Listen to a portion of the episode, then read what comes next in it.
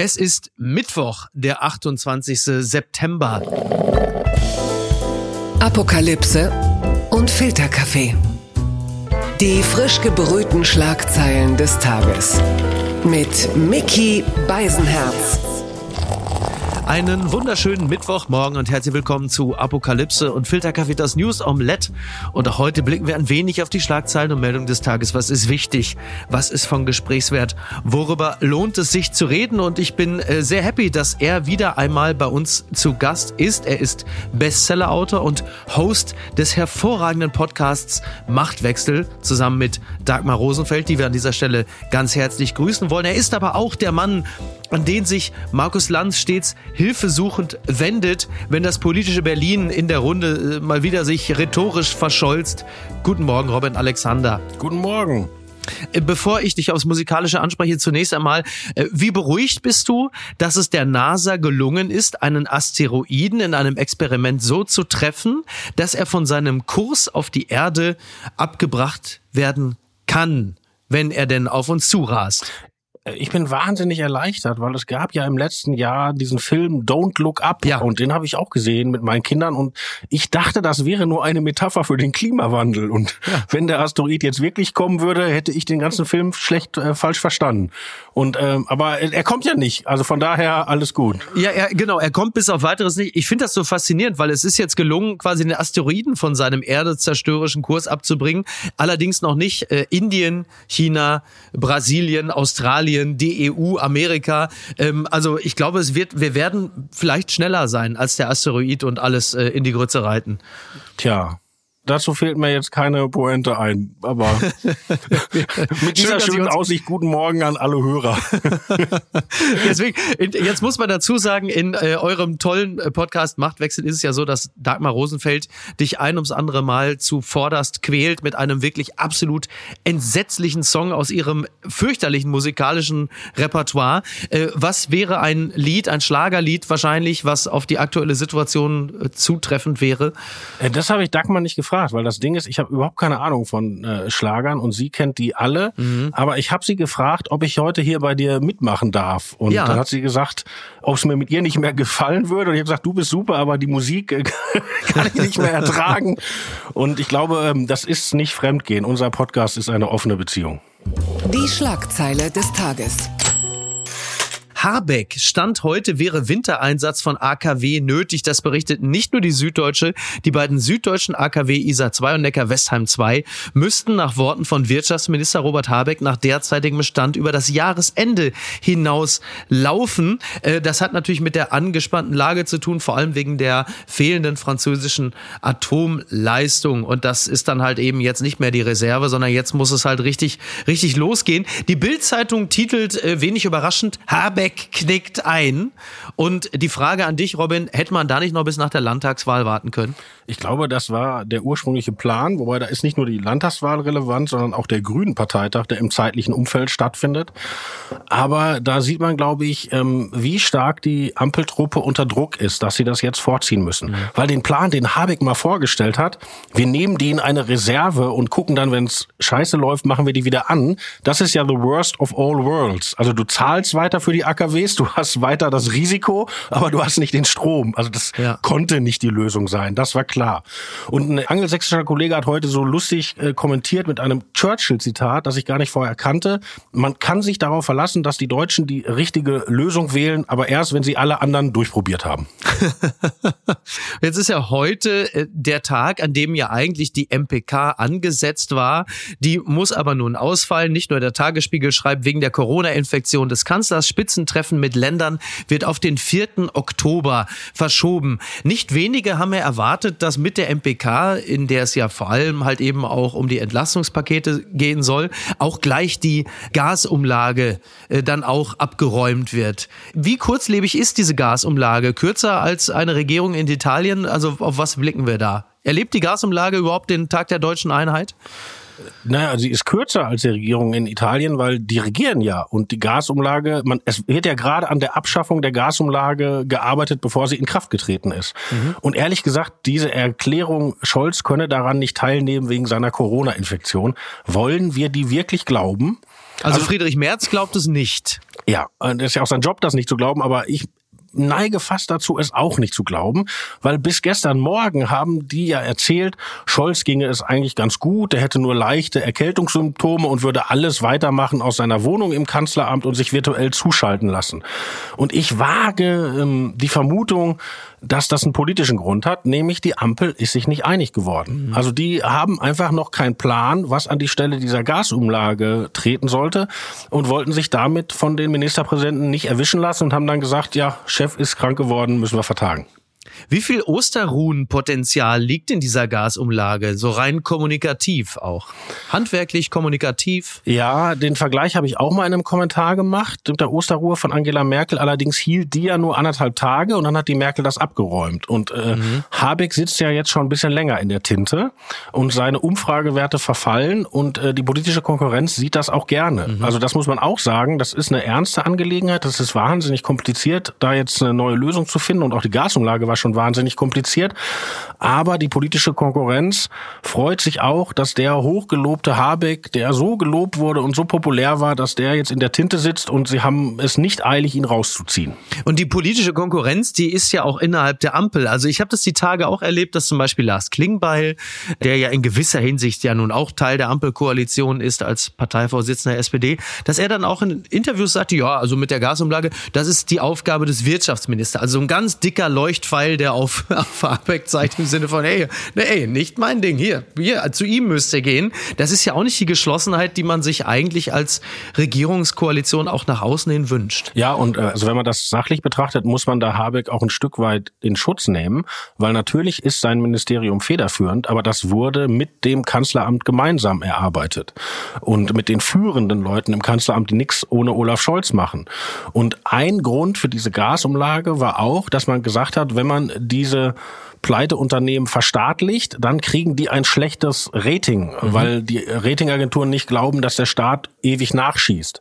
Und dieses Argument war auch aus dem Kanzleramt an die Habeck-Leute rangetragen worden. Will jetzt keiner mehr wahrhaben, war aber so. Mhm. Und jetzt hast du ja diese zwei Philosophien. Du hast einerseits immer noch die Gasumlage, auf der anderen Seite den Finanzminister, der ja laut Scholz eigentlich sich mit Habeck einig war, dass beide die Gasumlage total gut finden und wollen, der aber seinerseits jetzt mit der, und korrigiere mich, wenn ich falsch liege, mit dem Gas Gaspreisdeckel oder der Bremse kommt. Ich, ich weiß gar nicht, was ist eigentlich der Unterschied zwischen diesen beiden Sachen?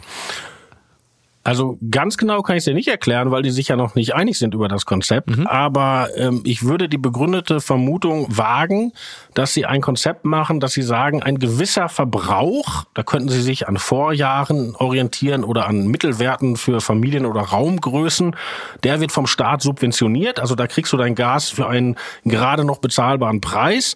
Und wenn du dann glaubst, dass du bei dir Sauna machen musst oder täglich dreimal baden und mehr verbrauchst, mhm. dann musst du wieder den teuren Marktpreis Gaspreis zahlen. Also nicht der gesamte Gaspreis wird äh, sozusagen gedeckelt oder gebremst, wie auch immer, sondern nur der Teil, um den man halt so als normale Familie oder normaler Mensch nicht rumkommt. Am Ende zahlt aber doch bei der Umlage eher der Verbraucher, die Verbraucherin und beim Deckel oder bei der Bremse übernimmt der Staat. Also das geht ja dann eher aus der Kasse des Staates raus.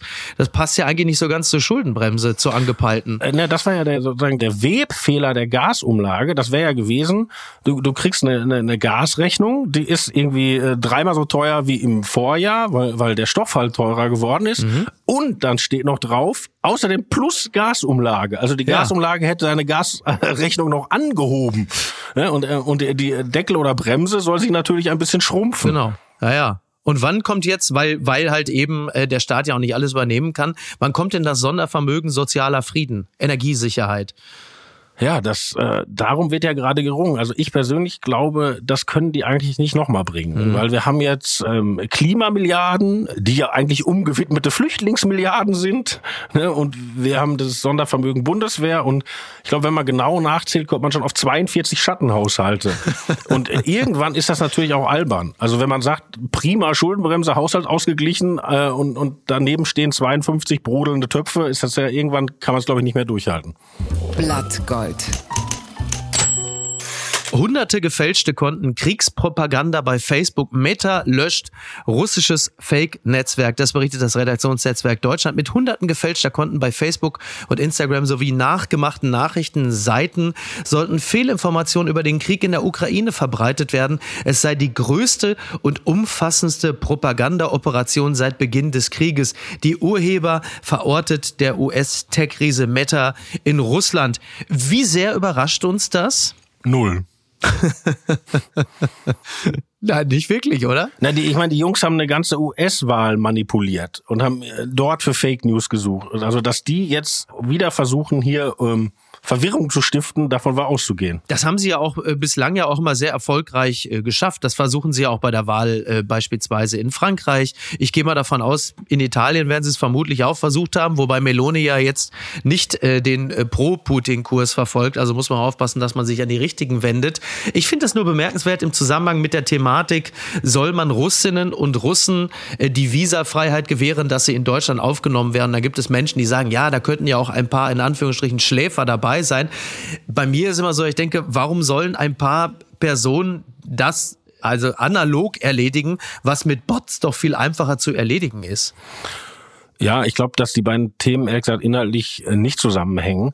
Ich bin dafür russischen Kriegsdienstverweigerern. Darum geht es ja. Also mhm. Leute, die sich dieser Teilmobilisierung entziehen. Ich bin dafür, dass deren Asylanträge wohlwollendst geprüft wird, weil mhm. ich finde, jeder, der da nicht die Knarre in die Hand nimmt, erstmal kann ich den persönlich verstehen und dann ist das auch, ehrlich gesagt, die richtige Seite wird da geschwächt. Mhm. Dass diese Leute aber intensivst sicherheitsüberprüft werden sollten ja. und dass das nicht die stärke Seite unserer Flüchtlingspolitik ist, das ist auch wahr. Mhm. Nur die Menschen, die den Kriegsdienst verweigern, müssen ja nicht automatisch automatisch auch die Politik Putins verweigern. Sie haben im Zweifel nur einfach keine Lust, was übrigens sehr nachvollziehbar ist, selber an die Front zu müssen. Ja, aber das äh, habe ich immer schon für ein Irrtum unseres Diskurses über Asyl ähm, dafür gehalten, auch, auch 2015. Äh, Asylrecht ist für politisch Verfolgte. Mhm. Äh, Asylrecht ist nicht für nette Menschen oder für Leute, die die gleiche politische Einstellung haben wie wir oder die wir sonst irgendwie prima finden. Also es ja. reicht der Nachweis, politisch verfolgt zu sein und dann kann man auch vorher äh, blödsinnigen Theorien angehangen haben.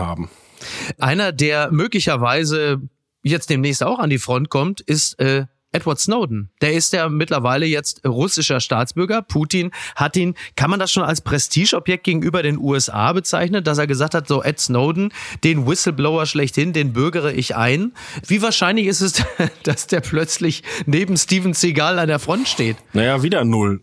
Das ist ja eh das Harte in Russland man denkt, also die haben ja gesagt, äh, sie ziehen jetzt Leute ein, die schon mal beim Militär waren, ja. Und mhm. da denkt man ja, ja, da waren ja dann wahrscheinlich alle beim Militär. Das ist aber gar nicht so. Ja. Weil in, Ru in Russland ist es so, wenn dir ein Sohn geboren wird, dann fängst du schon an zu sparen, damit du hinterher die Bestechungssumme aufbringen kannst, damit er mit 18 oder mit 20 nicht zum Militär muss. Mhm. Also die Leute, die in Russland beim Militär waren in den letzten 20 Jahren, sind die ärmsten Schweine, die wirklich am Rand der Gesellschaft stehen oder auch am Rand des Landes wohnen, weil die ja auch ethnische Minderheiten Minderheiten da reinpressen.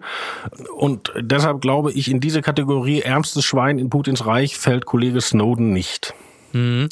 Wo du es gerade ansprichst, am Rand des Landes äh, zu stehen, das ist ja nun eine Situation, die kann in der Ukraine jetzt möglicherweise auch eintreten, denn diese Scheinreferenten, die sind ja soeben zu Ende gegangen und in diesen, ähm, ja, jetzt sind sie ja, also man nennt sie offiziell Separatistengebiete, also Donetsk, Luhansk, Donbass, also im Donbass und dann Cherson, Saporischa, da gab es die Scheinreferenten, da hat man sich mit großer Mehrheit, ich sage das jetzt mal einigermaßen neutral, 97, 98 Prozent äh, dafür ausgesprochen, dass das jetzt russisches Gebiet ist. So, wie man zu diesem Ergebnis gekommen ist, das kann sich ja jeder in etwa vorstellen. Die Bilder davon haben wir auch gesehen. Was für eine Situation tritt da ein, wenn möglicherweise ab Freitag Putin sagt, jawohl, das ist jetzt russisches Gebiet und wer dieses russische Gebiet als Soldat betritt, der greift russisches Gebiet an und damit äh, gilt ja jetzt was ganz anderes. Da können wir uns im Zweifel dann auch mit Atomwaffen verteidigen. Was glaubst du, wie, wenn wir es mal sehr breit fassen, die Ukraine, aber vor allen Dingen wie der Westen auf diese neue Situation, formal juristisch ja auch eine ganz andere, reagieren wird? Formal juristisch werden die reagieren, dass sie diese Referenten nicht anerkennen. Mhm. Das ist relativ einfach, aber das ist tatsächlich sozusagen die Dramatik dieser Ankündigung von Putin in der letzten Woche. Wenn er diese Gebiete zur äh, Teil Russlands erklärt, dann greift die russische Militärdoktrin und die ist in Bezug auf Atom anders als die westliche, weil die westliche sagt, wir schrecken Atomwaffen ab. Also unsere Atomwaffen würden reagieren, wenn uns jemand mit Atomwaffen angreift. Und in der russischen Militärdoktrin steht drin, wenn jemand unser Territorium angreift, also wie auch immer, ja. dann ist das schon eine Option. Also das ist ganz unverhohlen die Drohung, wenn die Ukraine weiter ihre Gebiete zurückerobert und auf diese Pseudo-Republiken oder die ja bald Teil Russlands sind, dann, äh, wenn die da reingehen, äh, dann behalten wir uns vor, mit Atomwaffen zu antworten. Und äh, Entschuldigung, wenn ich ein bisschen aushole, aber das Bitte. ist auch in, in den NATO-Überlegungen immer äh, sozusagen ein schwieriger Punkt gewesen, weil es gibt ja die baltischen Staaten, die auch NATO-Länder sind. Mhm.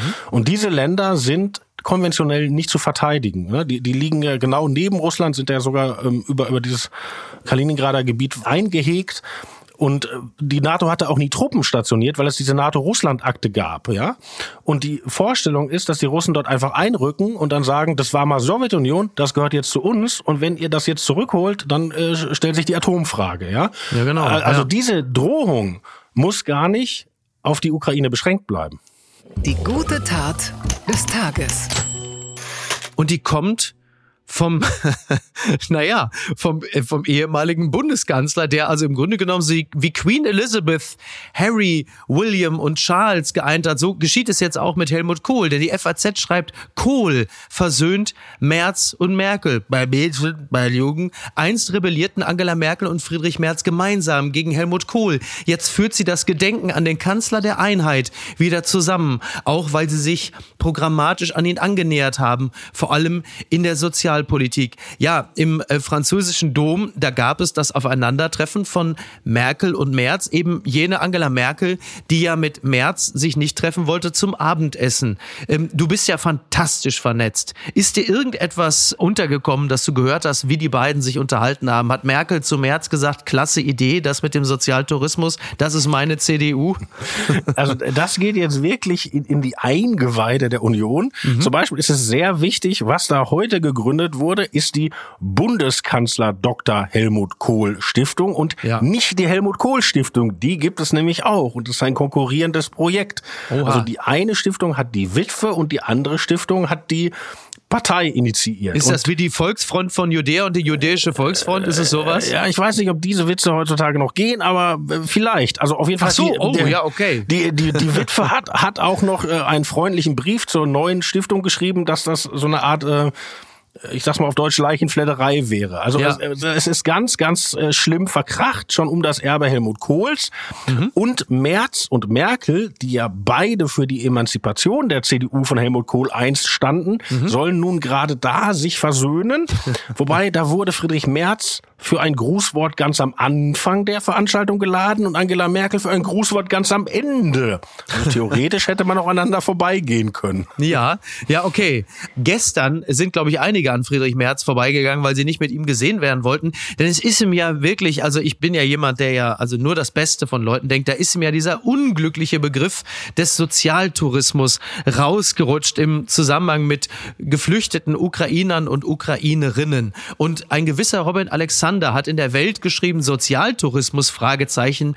Merz Fauxpas hat eine tiefere Ursache und praktischerweise unterhalte ich mich ja gerade mit diesem Robert Alexander, der mir das jetzt erklären kann, was da eigentlich genau passiert Moment, ich ist. muss eben die Zeitung hervornehmen, um meinen Kommentar vorzulesen. Nein. So.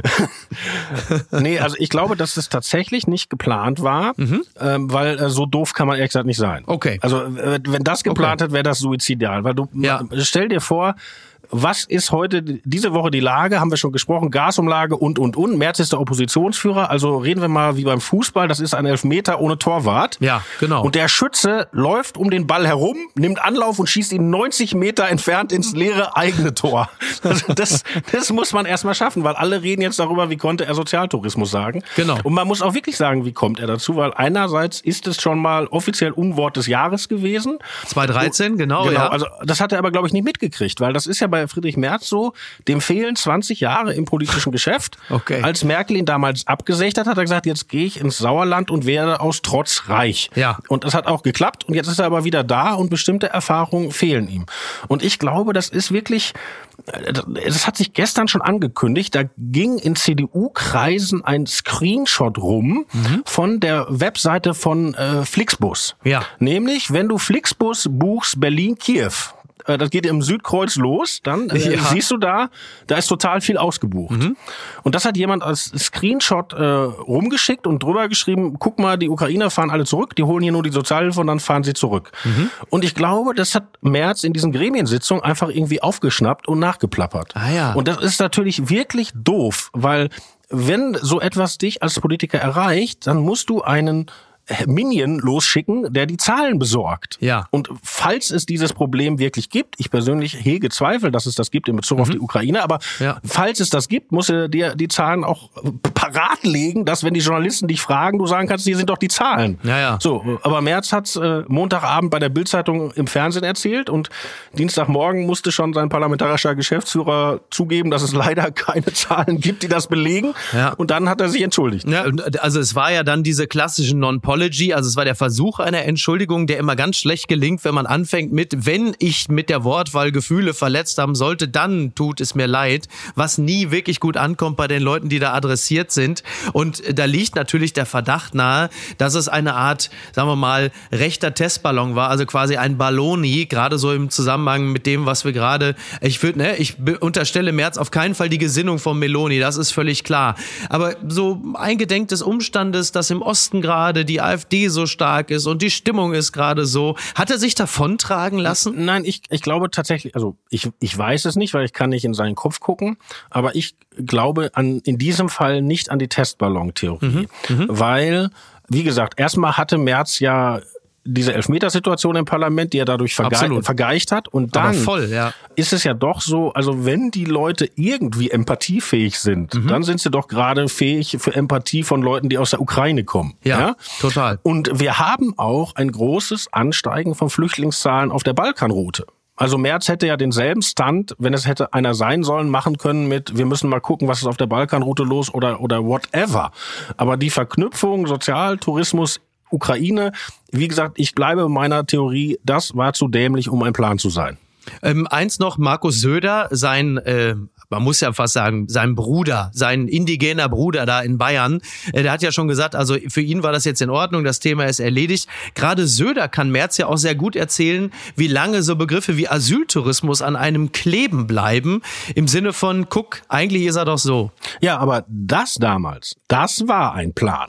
Also damals hat der Söder gesagt, ich stehe von der Landtagswahl, äh, meine Umfragewerte sind Mist, ich muss auf Distanz zu Merkel und ich muss drei Reizworte setzen. Und das eine war Asylgehalt, das andere war, das kriegst du schon nicht mehr zusammen. Ich habe das Buch drüber geschrieben, Ja. Na, egal.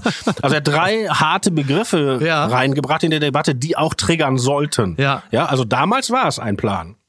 Bitte empören Sie sich jetzt. Die möchten reden. So schreibt Cornelius Pollmer über Harald Welzer und Richard David Precht und ihr Buch Die vierte Gewalt in der Süddeutschen. Die Diskursprofis Harald Welzer und Richard David Precht haben eine Medienkritik geschrieben. Stellt sich die Frage, wem das Buch eine Hilfe sein soll und wobei. Also eins möchte ich vorweg sagen, in der äh, Supersendung Studio 9 im Deutschlandfunk Kultur hat äh, Bernhard Pörksen, der Soziologe, einen äh, schier ungeheuerlichen Stunt gewagt. Er hat nämlich auf das Buch angesprochen und dazu, dass er dazu was sagen sollte, gesagt, er kann dazu nicht sagen, weil er das Buch nicht gelesen habe. Das ist ein, wie ich finde, ungeheuerlicher Vorgang, der so gar nicht in unsere Zeit passt, denn so ziemlich jeder andere hat sich ja pflichtgemäß schon über Precht, Klammer auf, und auch ein bisschen über Wälzer aufgeregt. Du auch, lieber Robin, es ist ja Medienkritik, die Medien. Ja, ich ich äh, beneide Herrn Pörksen, äh, weil ich habe es lesen müssen. Es war nämlich so, die Redaktion von Markus Lanz rief mich an und sagte, kann ich Ihnen das Buch schicken? Und dann sagte ich, wieso, was habe ich denn damit zu tun? Dann sagten die ja, Sie kommen da 16 Mal vor und wir Oh. hätten Sie gerne mit den beiden in der Sendung. Oh, geil. Und dann habe ich das gelesen, äh, tatsächlich Sonntagabend und äh, meine Frau und meine Tochter haben parallel eine Sendung der Serie, ich glaube, es heißt Dance Academy geguckt und haben mich Ja. irgendwann gebeten, den Raum zu verlassen, weil ich ständig gestöhnt habe. also das, das ist wirklich, das Buch ist echt, das ist echt äh, special. Du bist ja jemand, ähm, deswegen auch liebe Grüße von meiner Frau Niki Hassania, die sagt, dass du äh, einer der ganz wenigen bist, die speziell auch in solchen Sendungen in der Lage sind, immer Kritik so gut anzubringen, ohne dass es verletzend oder herabwürdigend ist. Das ist ja auch eine fast schon singuläre Qualität im Zusammenhang mit diesem Buch ganz besonders. Wenn man sich so diverse Interviews, ich fand, fand übrigens viele Interviews mit den beiden begleitend zu diesem Buch, ähm, ist natürlich auch eine gewisse Pointe, wenn man sagt, dass Meinungen nicht mehr zugelassen werden und man sitzt überall und kann sie halt raussagen sagen. Nichtsdestotrotz, wenn ich so die Reaktionen des Netzes in Anführungsstrichen auf dieses Buch verfolge, dann könnte man schon zumindest auf den Gedanken kommen, dass die Äußerung einer Meinung in der Öffentlichkeit zumindest nicht ohne ein gewisses Label einhergeht. Also es ist ja schon so, sobald Brecht und Welzer sich öffentlich äußern, dann werden sie im Kollektiv abgesaut und das erweckt für mich manchmal den Eindruck, dass es nicht mehr wirklich richtig viel Freude macht, in der Öffentlichkeit Kritik anzubringen. Naja, ich glaube, für die beiden funktioniert das ja als Geschäftsmodell. Also mhm. das, dieses Buch ist ja auf, auf den Shitstorm hingeschrieben. Ja. Aber wenn man ist jetzt der berechtigt? Ist der Shitstorm berechtigt? Shitstorm ist nie berechtigt, aber also das Buch ist echt, ähm, wie soll ich sagen, also das, da geht echt viel durcheinander. Aber wenn man mal, also das, das Irreste an dem Buch ist, die schreiben ja darüber, das ist eine Kritik daran, wie wir auf den Ukraine-Krieg reagieren als Gesellschaft. Mhm. Ja, das, das ist sozusagen, zum Beispiel, zum Beispiel. Ja, aber das ist, ja, genau. das ist der Anlass. Ne? Ja. Und das Irre ist, die interessieren sich überhaupt nicht dafür. Die interessieren sich nicht für diesen Krieg die interessieren sich nicht für die Ukraine, die interessieren sich nicht für, für also das, der, der eigentliche Gegenstand kommt überhaupt nicht vor. Und, und in dann, dem Buch, ja, Weil in den begleitenden Interviews äh, oder zum Beispiel im Precht Podcast wird das Thema ja häufiger mal aufgemacht. Keine Ahnung, das habe ich noch nie gehört, aber da stehen so Sachen drin, das, äh, ja Butcher, ein Kriegsverbrechen, aber andererseits was haben denn die Amis in Vietnam gemacht und die Wehrmacht? Ah, okay. Also das ist wirklich, so, okay. Aber äh, ich wollte ja dazu kommen, mhm. das ernst zu nehmen, was man am ehesten ernst nehmen kann. Und das ist der Vorwurf. Also einerseits machen sie den Vorwurf, die Journalisten würden der Regierung immer alles hinterherplappern. Mhm. Gleichzeitig machen sie den Vorwurf, die Journalisten würden durch überschärfes Moralisieren die Regierung treiben. Okay. Also mhm. das, es kann eigentlich schon nur eins von beiden stimmen. Passt ja nicht so ganz zusammen, ja. Und, und die sagen halt, die Ukraine hat nach Waffen geschrien und ihr Blödmann Journalisten habt es aufgenommen und den Scholz da in die Lieferung getrieben. Mhm. Ja, also, also wir hätten jede Forderung der Ukraine eins zu eins verstärkt. Mhm. Und wenn wir uns jetzt erinnern, was war denn die Forderung der Ukraine, als die Invasion kam? Das war die Flugverbotszone. Mhm. Du erinnerst dich, alle erinnern ja, sich. Ja, ich erinnere mich, ja, ja, ja absolut. Also die Ukrainer hatten Angst, dass die, die Russen die Lufthoheit haben und dass mit ihnen das passiert, was in, in Syrien, in Aleppo passiert ist und, und sonst wo. Also ein, eine berechtigte Angst. Und haben gesagt, bitte, bitte macht doch eine Flugverbotszone, damit die uns nicht zerbomben. Und der Westen hat darauf reagiert und gesagt, das geht nicht, weil dann kommen wir in eine direkte Konfrontation NATO-Russland. Das ist unbedingt zu vermeiden. Und die gesamte deutsche Qualitätspresse hat dieses Argument mitgetragen. Mhm. Also wir haben ja. zwar hier und da einen Gastbeitrag gehabt, aber von Welt bis Taz haben die Leute geschrieben, das leuchtet ein. Schade, Ukraine, ihr kriegt eure Flugverbotszone nicht. Also jeder, der sich nur rudimentär erinnert, weiß, dass dieses Argument, wir hätten die, sozusagen mhm. die Argumente der Ukrainer eins zu eins durchgestellt, dass das nicht stimmt. Und das Irre ist, das kommt auch nicht in dem Buch vor. Also, also das, die Wirklichkeit wird mitunter an die Thesen angepasst, ja? Ja, ich will jetzt auch nicht da über die öffentlich äh, schlecht sprechen, weil das wäre ja wieder Teil ihres Geschäftsmodells. Musst du ja auch noch bei Lanz machen. Auch, auch davon werde ich mich hüten, aber also ich finde schon, weil was da passiert, ist wirklich, also wichtig ist es, aber es ist auch grauenvoll. Und dann darauf so ein Ding zu setzen, mir fällt jetzt dazu mal was ein. Also und das ist so ein bisschen, gibt so ein altes Karl Kraus Zitat, es gibt Leute, die müssen sich noch am Weltenbrand ihre Zigarre anzünden. Und das ist es eigentlich. Der Trick der Woche. Energiesparmaßnahme. Maulwürfe schrumpfen im Winter ihr Gehirn. Das berichtet der Spiegel. Sie haben einen extrem hohen Stoffwechsel und benötigen deswegen viel Nahrung. Im Winter gibt es davon aber nicht genug. Maulwürfe haben eine ungewöhnliche Lösung für die Mangellage gefunden. Ja, sie schrumpfen einer Studie zufolge. Äh, in ihrem ersten Winter schrumpfen sie um gut ein Zehntel ihr Gehirn. Wäre das möglicherweise auch eine, eine Lösung äh, für die Energiekrise in Deutschland? Oder was passiert dann mit uns? Rufen wir im Doppelpass an und beschweren uns über die Berichterstattung in Katar? Oder ähm, sprechen wir von Sozialtourismus? Was bedeutet das für uns? Oder ist es möglicherweise bei Twitter schon so weit? Leider weiß ich nichts über die Gehirne von Maulwürfen und auf der netten Liste, die du mir vorher geschickt hast, steht jetzt, dass Shakira Steuern hinterzieht. Und ich sage dir, bevor du die Frage stellst, ich habe keine Ahnung, ob Shakira Steuern hinterzogen hat. Hast du noch eine Frage aus dem politischen Berlin oder im Umkreis? Nein, du bist weitestgehend erlöst und äh, ob Shakira Steuern hinterzogen hat oder nicht, das hat ja die spanische Staatsanwaltschaft ja auch noch zu klären. Die haben ja jetzt nur gesagt, wacker, wacker vor Gericht und dann klären wir das. Immerhin 14,5 Millionen Euro, ne? Darum geht es. Also nur, dass wir das auch nochmal, ist jetzt eigentlich schwer gewesen für mich, ne, von Uli Hoeneß jetzt noch zu Steuerhinterziehung von Shakira zu kommen, aber es war eine, eine schwierige, schwieriger moderativer Twist. Du bist eigentlich im Grunde genommen erlöst, lieber Robin. Eines möchte ich an dieser Stelle noch erwähnt haben, und zwar ist heute um 17 Uhr am Brandenburger Tor eine Kundgebung Jinjian Azadi Frauen, Leben, Freiheit, Solidarität mit der Frauenbewegung im Iran. Es werden reden unter anderem Ricarda Lang, Ronja Othmann, Gilda Sahebi und Düsen Tekal. Ich denke, das äh, sollte man also nichts gegen die Helmut Kohl Stiftung in Berlin oder die Bundeskanzler Dr. Helmut Kohl Stiftung, aber ich glaube, diese Veranstaltung ist auch nicht ganz unwichtig dieser Tage. Die Dagmar Rosenfeld hat mir aufgetragen zu sagen, dass am Donnerstag unser Podcast Machtwechsel kommt. Das ist jetzt ein total peinlicher Werbeblock, aber ich Nein, traue gar mir- nicht, gar nicht. Doch, aber die Dagmar ist da völlig schmerzfrei. Nein, du hast es mir im Grunde genommen nur vorweggenommen, weil darauf hätte ich Ach so. äh, sehr gerne noch verwiesen, weil ich wirklich äh, großer Fan des Podcasts bin. Ich höre das wahnsinnig gern, auch wenn ich zugeben muss, dass die ersten 30 Sekunden auch für mich eine Qual sind. Ja, Horror, ne? Horror. Stets Horror. Ja, ja. Wirklich. Wie kann eine so freundliche Frau einen so entsetzlichen Musikgeschmack haben? Aber das ist wahrscheinlich das Kölsche, was man nie rauskriegt. Ich fürchte auch. Naja, aber da ist ja jemand aus Wanne-Eickel und aus Kastrop-Rauxel. Wir haben ganz andere Probleme, Robin, oder? Ja, wir, wir haben zum Schlager nie gefunden. Das ist richtig.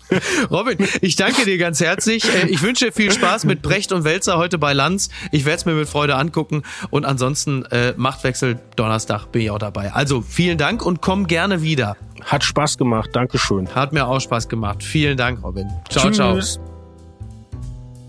Ihr liebt Apokalypse und Filterkaffee? Ihr habt wahnsinnig Lust, das Ganze mal live auf der Bühne zu sehen. Diesen herrlichen Free Jazz, diese Late-Night-artige Atmosphäre, diesen, diesen Wahnsinn, diesen ungezügelten und dieses herrliche, interessante Spiel zwischen Ernsthaftigkeit, gehobene Blödsinn, kleiner Literatur und den Themen des Tages, den Themen der Woche, besprochen mit wunderbaren Gästen wie beispielsweise Jasmin Embarek, Markus Feldenkirchen, Oliver Polak, Jagoda Marinic und, und, und, und.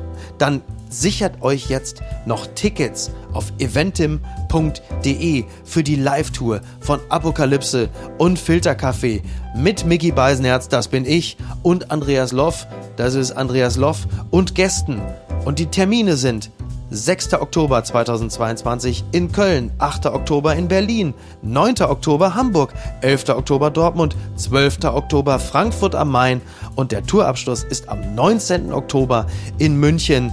Die Menschen, die da gewesen sind, hatten wahnsinnig Spaß. Sie haben nicht mit dem gerechnet, was sie dort erleben und ich muss ehrlicherweise zugeben, ich auch nicht. Es war toll, es wird toll sein und wer sich jetzt Tickets sichert, der wird es garantiert nicht bereuen und eine Menge aus diesem Abend mit rausnehmen. Also, Apokalypse und Filterkaffee, die Tour 2022. Tickets unter eventim.de. Apokalypse und Filtercafé ist eine Studio Bummens Produktion mit freundlicher Unterstützung der Florida Entertainment. Redaktion Niki Hassania. Executive Producer Tobias Baukhage. Produktion Hanna Marahiel. Ton und Schnitt Niki Fränking. Neue Episoden gibt es immer montags, mittwochs, freitags und samstags. Überall, wo es Podcasts gibt. Stimme der Vernunft und unerreicht gute Sprecherin der Rubriken Bettina Rust. Die Studio Bummens Podcast-Empfehlung. Hallo, ich bin Jan Müller. Seit 2019 mache ich meinen Podcast Reflektor. Es geht um Musik und um die Geschichten hinter der Musik. Ich selbst spiele bei Tokotronic. Ich weiß, was es bedeutet, Musik zu machen, in einer Band zu spielen, Alben aufzunehmen und auf Tour zu sein. Ich kenne alle Facetten, die sich mit diesem Beruf verbinden. Drama und Euphorie. Und genau darüber spreche ich mit meinen Gästen bei Reflektor. Was verbindet uns? Was unterscheidet uns? Reflektor gibt euch einen Blick hinter die Kulissen der Musikwelt, den ihr sonst nirgendwo bekommt. Die Liste der Menschen, mit denen ich bereits sprach, ist lang. Deichkind, Campino, Jens Rachut, Doro Pesch, Judith Holofernes, Casper, Igor Levitt, Haftbefehl, Esther Bejarano, Charlie Hübner und viele, viele mehr. Am 14. März ist die Winterpause zu Ende. Dann geht es weiter mit neuen Gästen, jeden Freitag. Ich freue mich drauf und ich freue mich auf euch. Wer nicht so lange warten möchte, der kann sich im Club Reflektor ganz besondere exklusive Folgen anhören. Hört gerne rein bei steadyhq.com. Music is a healing force of the universe. Reflektor, der Musikpodcast. Wir hören uns ab dem 14. März. Euer Jan Müller.